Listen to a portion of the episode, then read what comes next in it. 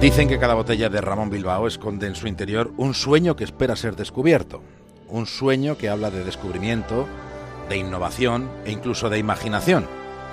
Pues bien, abramos una botella de Ramón Bilbao y comprobémoslo. El viaje comienza aquí.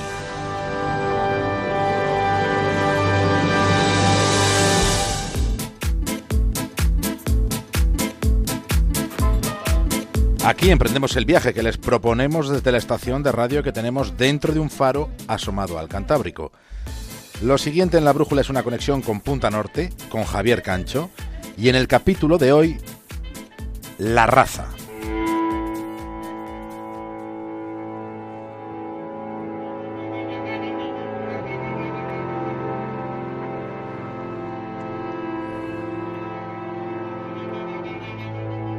Son hermanas mellizas, pero el color de su piel es completamente diferente. Una es negra y la otra es blanca. Se llaman Marcia y Millie y son las protagonistas de la edición del mes de abril de National Geographic. Esta publicación va a dedicar un número especial a una cuestión muy controvertida por la que se ha derramado muchísima sangre. Se trata del asunto de las razas.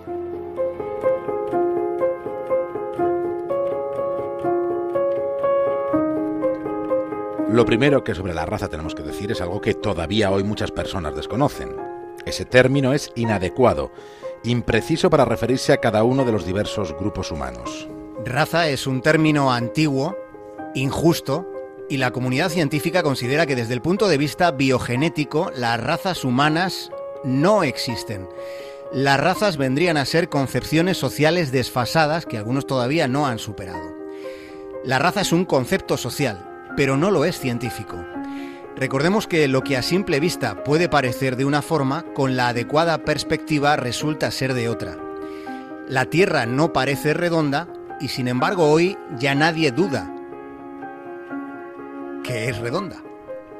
A simple vista puede parecer que hay diferencias entre una persona caucásica, africana o asiática, pero esas diferencias desaparecen por completo de un modo absoluto cuando se comprueban características internas, cuando se rastrea el genoma del ADN.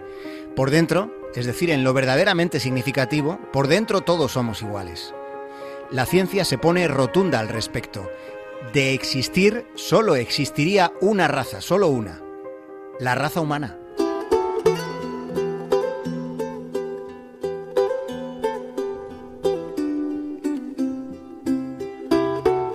Les hemos contado la explicación de la ciencia, pero por si no fuera suficiente evidencia, luego están los motivos históricos para desconfiar de un concepto tan erróneo como dañino. Preguntémonos de dónde viene la idea de las razas. Preguntémonos qué fue antes, la raza o el racismo. Y esta cuestión sí que tiene respuesta. Fue el racismo el que designó la existencia de razas distintas. Por tanto, la raza fue algo creado por el racismo. Y a pesar de, esos antecedentes, en ámbitos periodísticos, políticos, sociológicos y hasta académicos, todavía en todos esos ámbitos sigue usándose con normalidad el concepto, e incluso sin que se perciban dudas sobre la conveniencia del término y sería conveniente, sería muy necesario que se fuera conociendo y reconociendo el origen de este concepto y también las catastróficas desigualdades que sigue comportando.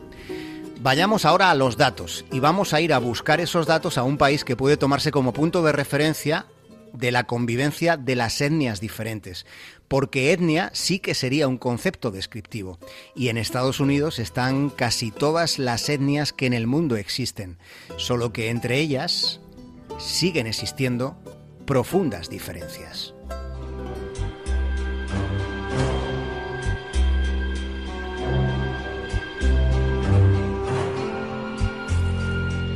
Lo que vamos a hacer a continuación es una crónica sociológica en función de datos comparativos entre dos etnias que vamos a tomar como referencia en Estados Unidos. Si miramos en el apartado del reparto de la riqueza, comprobamos que por cada 6 dólares que tienen los blancos, los negros solo tienen uno. Esta situación de desequilibrio estructural se agravó durante la depresión, es decir, con el catacrof con el que pasamos de la década pasada a la presente, el asunto de, la desigualdad de la riqueza empeoró. Durante la última crisis, la riqueza de las familias negras cayó un 31%, mientras que la de los blancos se vio afectada solo en un 11%. Los negros en Estados Unidos constituyen el 12% de la población total del país. Sin embargo, si miramos el censo carcelario, vemos que los reclusos negros son el 40% de las personas que están enchironadas en ese país. Habría más datos en los que fijarse, pero todos trazan en realidad la misma tendencia. Los datos en muchas ocasiones describen los pálpitos de la realidad. Y estas siguen siendo cifras alarmantes que en cierto modo y con sus matices, pero en su conjunto son extrapolables al resto de la panorámica de países occidentales. La desigualdad continúa siendo algo implícito en el concepto social de raza, de modo que eh, se debería tratar de superar ya de una vez por todas esa definición injusta que la raza constituye y que luego representa un lastre del pasado que está condicionando la realidad del presente que estamos viviendo. No estamos en una época de cambios, lo decimos muchas veces, estamos en un cambio de época en el que todavía el periodo colonial sigue marcando las oportunidades vitales de millones de personas.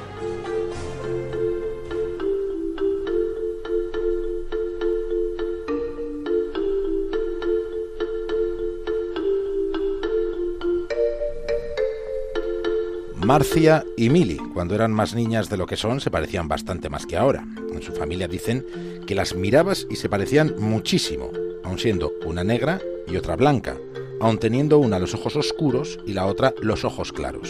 La madre de estas niñas es inglesa y el padre es de ascendencia jamaicana.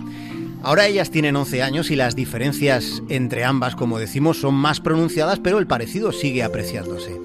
El caso de, de estas mellizas no es único en el mundo, aunque desde luego resulta bastante infrecuente, con solo un caso por cada millón de gestaciones de este tipo.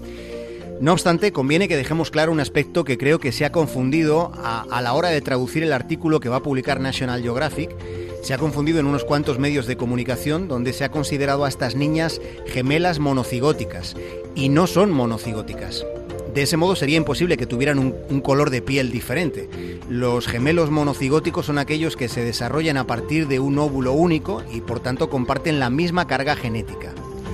Estas niñas son lo que en España llamamos mellizas. Y entonces habrá quien se pregunte, ¿y dónde está lo diferencial?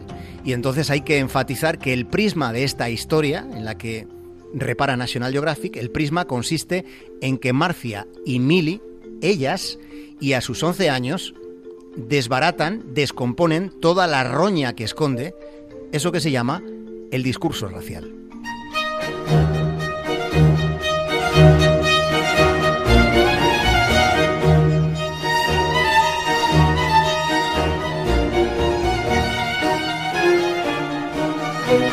El médico griego Hipócrates clasificaba a los hombres de piel oscura como cobardes y a los que la tenían clara como valientes hacía esta distinción hace 2500 años.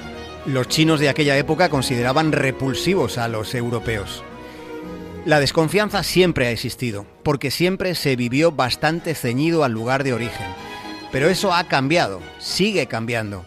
Piensen en ese punto de referencia que hace unos minutos hemos tomado en consideración, piensen en Estados Unidos, donde la, la diversidad racial es considerable y donde ya han tenido un presidente negro, aunque los afroamericanos sigan teniendo en general un horizonte bastante más oscuro que el de los blancos. Existiendo como todavía existen profundas desigualdades, estamos inmersos en un proceso en el que deberían conseguirse avances significativos en los próximos lustros. No existen las diferencias biológicas. Las diferencias que existen parten de una deriva social y económica que todavía acrecienta eso que llamamos prejuicios. ¿Has visto lo que ha hecho esa tía? ¿Lo has visto? ¿Qué? ¿Tiene frío? Ha sentido el frío al vernos a nosotros. Ah, por favor, no empieces. Mira alrededor, tío. No verás una parte de la ciudad más blanca, más segura ni mejor iluminada. Sin embargo, esa mujer blanca ve a dos tíos negros con pinta de estudiantes caminando por la acera y su reacción es de un miedo ciego. En fin, míranos, tío. ¿Vamos vestidos de delincuentes? ¿Eh? No. ¿Tenemos aspecto? No. De hecho, si alguien debe tener miedo aquí, somos tú y yo. Los únicos dos negros rodeados por un mar de blancos hasta el culo de cafeína protegidos por la poli de Los Ángeles, los reyes del gatillo. Así que dime, ¿por qué no tenemos miedo?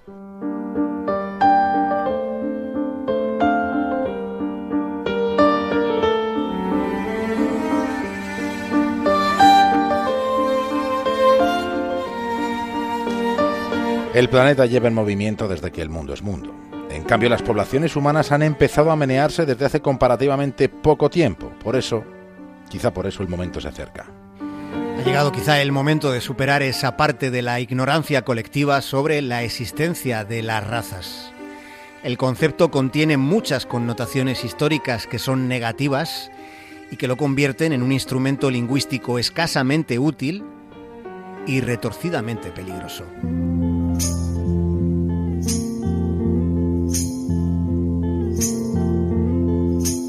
Sometimes I feel so happy. Sometimes I feel so sad. Sometimes I feel so happy. But mostly you just make me mad. Baby, you just make me mad. Javier Cancho, hasta mañana, que nos vemos en Valencia. Mañana nos vemos en Valencia. Un saludo para todos.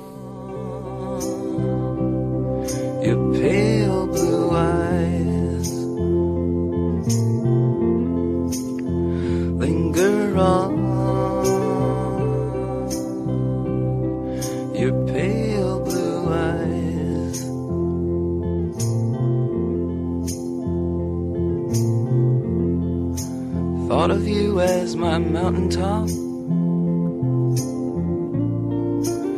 thought of you as my peak.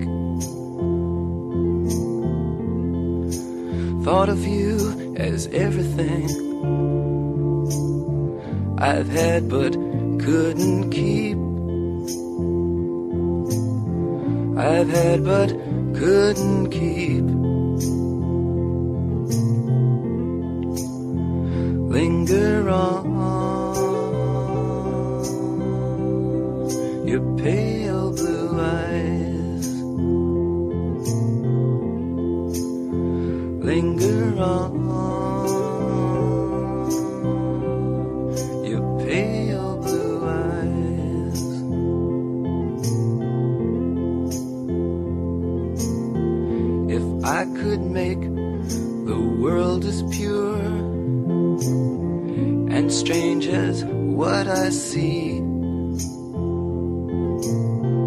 I'd put you in the mirror I put in front of me. I put in front of